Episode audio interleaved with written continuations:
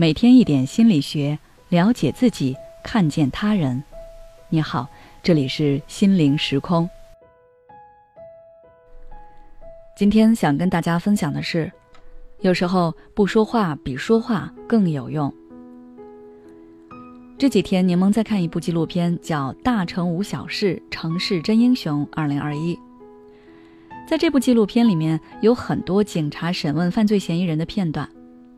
有些犯罪嫌疑人抱着侥幸心理，认为死扛着不说，警察就拿他没辙。然后我发现，警察在面对这类型的犯罪嫌疑人时，通常都会采用一种审问方法，那就是沉默。几个警察围坐在嫌疑人旁边，嫌疑人不说话，警察也不说话。然后嫌疑人扛几天就扛不住了，当他们开口说话的一瞬间。哪怕只是开口要水喝，警察就知道这个人心破防了。下面的审讯就可以比较顺利的开展了。虽然我们在日常生活当中不太会出现审讯别人这样的事情，但是沉默在其他情况下同样可以起到这样的效果。比如职场上的谈判，生活中的讨价还价，你会发现关键时刻你保持沉默会让对方退缩。这是因为，当你跟对方处在对立面时，你的沉默首先会让聊天沟通的气氛骤然变得紧张起来。其次，因为你保持沉默，对方不知道你心里在想什么，越是不知道，他就越慌。有了这样的心态，他在谈判中就会处在下风，然后就会出现妥协或退缩行为。比如商业谈判，对方不知道你的底价。一点点试探，从你的表情上看不出任何信息，他只能自说自话。你还是沉默，他就觉得你不满意，然后就会给你一个相对满意的价格。当然，上面这些情况使用的沉默都是针对对方与你是站在对立面的。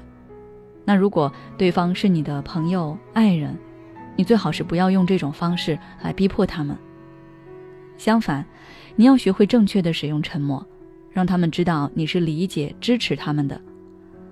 心理学教授古德曼曾提出过这样一个定律：在人际交往中，没有恰当的沉默，就没有良好的沟通。学会适时沉默，可以调节交流的节奏，从而更好的实现沟通的目的。这就是沉默效应。换句话来说，有时候不说话比说话更有用。那在生活中，我们该如何利用沉默效应呢？举个例子，比如你的好朋友遇到了不开心的事，找你倾诉，你听了之后也很有感触，想到了自己也经历过这样的事，或者你想要劝说对方赶紧开心起来，但如果你开始说自己的事，就等于把话语权从你好朋友那里夺了过来，而这是不对的，因为每个人都有倾诉欲。别人在倾诉的同时，其实也是在发泄和调整自己的情绪。你把话语权拿过来了，就等于剥夺了你好朋友发泄情绪的机会。这个时候，你应该要保持适时的沉默。你安静的陪他坐一会儿，他也能感受到你对他的理解。记住，这里你虽然是沉默了，但并不是不近人情、毫无反应的。你可以用你的眼神和肢体动作表示你在认真倾听，你是站在他这边的。此外，在生活中，如果你遇到窘迫、尴尬或者不知道该如何回应的情况，也可以用沉默来回应。